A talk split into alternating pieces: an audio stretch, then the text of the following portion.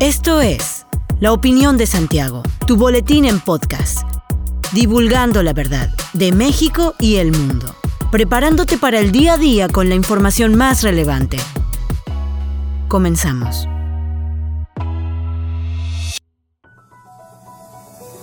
Buen día, bienvenido a la Opinión de Santiago, tu dosis breve de información para arrancar el día con lo más relevante a nivel nacional e internacional. A partir de este 4 de noviembre se cancela por completo la inspección técnica de las condiciones de vehículos ligeros que pesen menos de 3.8 toneladas, según informó el gobierno federal. La Secretaría de Economía considera que este protocolo genera gastos inesperados a las familias mexicanas. Por ello, este 1 de diciembre de 2022 se suspenderá este trámite, con lo que se buscará beneficiar a la economía de la población mexicana que cuenta con vehículos de trabajo, familiares y de uso doméstico. Al respecto, el presidente de México, Andrés Manuel López Obrador, calificó este trámite como un intento de bolsear a los ciudadanos, por lo que prefirió cancelarlo y aseguró que puede estudiarse el caso para que a futuro la verificación se convierta en un trámite sin costo. El Estado Mayor Conjunto del Ejército de Corea del Sur dio a conocer que por primera vez desde 2017 participaron en bombardeos supersónicos estratégicos como parte de las maniobras militares que realizaron junto a Estados Unidos, país que desplegó dos bombarderos B-1B Lancer. Los bombarderos estadounidenses partieron de la base de la Fuerza Aérea Andersen que se localiza en el territorio de Guam para los ejercicios denominados como Tormenta Vigilante, en la que también se contó con la participación de 100 elementos del país occidental. El despliegue de casas y bombarderos de ambos países ocurrió en respuesta a los lanzamientos de misiles que ha hecho Corea del Norte hacia el Mar del Este, en los cuales incluso sobrevolaron Japón o cayeron en la zona gris donde ambas Coreas tienen establecido que está prohibido realizar actos militares. Durante la semana, el gobierno norcoreano ha realizado 30 lanzamientos de varios tipos de misiles balísticos. Los últimos fueron cuatro proyectiles de corto alcance que cayeron sobre el Mar Amarillo. Alrededor de 300 marcas se concentraron este fin de semana al realizarse el segundo Festival del Vino en las instalaciones del Centro Cultural de las Artes en Querétaro. Liliana Cedillo Díaz, directora del Cluster Vitivinícola, mencionó que se trata de un plan estratégico para fomentar el crecimiento económico, pues durante el evento que se realizó los días 5 y 6 de noviembre se expuso también una muestra gastronómica, así como de cine, conferencias y mesas de diálogo. Por otro lado, Eusebio Goyeneche, presidente del Cluster, agregó que Querétaro es el segundo estado con mayor producción de vino en el país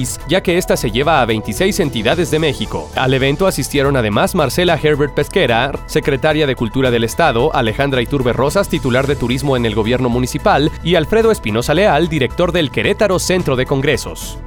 De acuerdo con lo informado por la Secretaría de Salud del Estado de Querétaro, hasta el momento se han aplicado un total de 212.850 dosis de la vacuna contra la influenza, lo que representa un avance del 38.11% de la meta establecida por el gobierno del Estado, que es de 558.480 dosis. Durante la temporada invernal aumentan los riesgos de presentar síntomas de las infecciones respiratorias, entre ellas la más común, la influenza, por lo que en busca de prevenir el contagio en las personas de 6 a 59 meses de edad, personas mayores a los 60 años, personal de salud, mujeres embarazadas y sobre todo aquellos grupos de riesgo, es decir, personas con diabetes, cardiopatías, cáncer, asma, enfermedades pulmonares, VIH y obesidad. Quienes deseen aplicarse la vacuna pueden acercarse a los centros de salud, a las unidades médicas familiares del Instituto Mexicano del Seguro Social y a un módulo que estará ubicado en Plaza de Armas, localizado en la calle 5 de Mayo, el cual tendrá un horario de lunes a viernes de 9 a 14 horas. En lo que lleva la temporada invernal se han reportado 751 casos a nivel nacional y 7 defunciones, siendo la influenza AH3N2 la más común con un 85.7%, mientras que los estados donde se han presentado más casos son Colima, Yucatán, Puebla, Veracruz y Jalisco. Por su parte, el estado de Querétaro ha registrado un total de 50 casos positivos en este periodo, sin que se haya presentado ninguna defunción.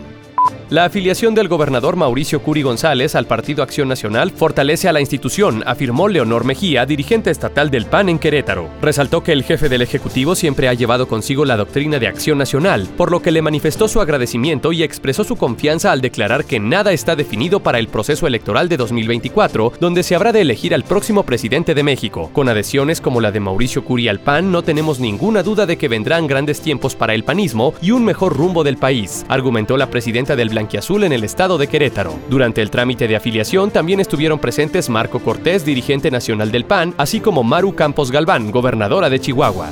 Hasta aquí la información de hoy. Regresa mañana para otra pequeña dosis con las noticias más importantes. Mantente bien informado con la opinión de Santiago. Te deseamos que tengas un buen día. La opinión de Santiago. Comprometidos con la verdad.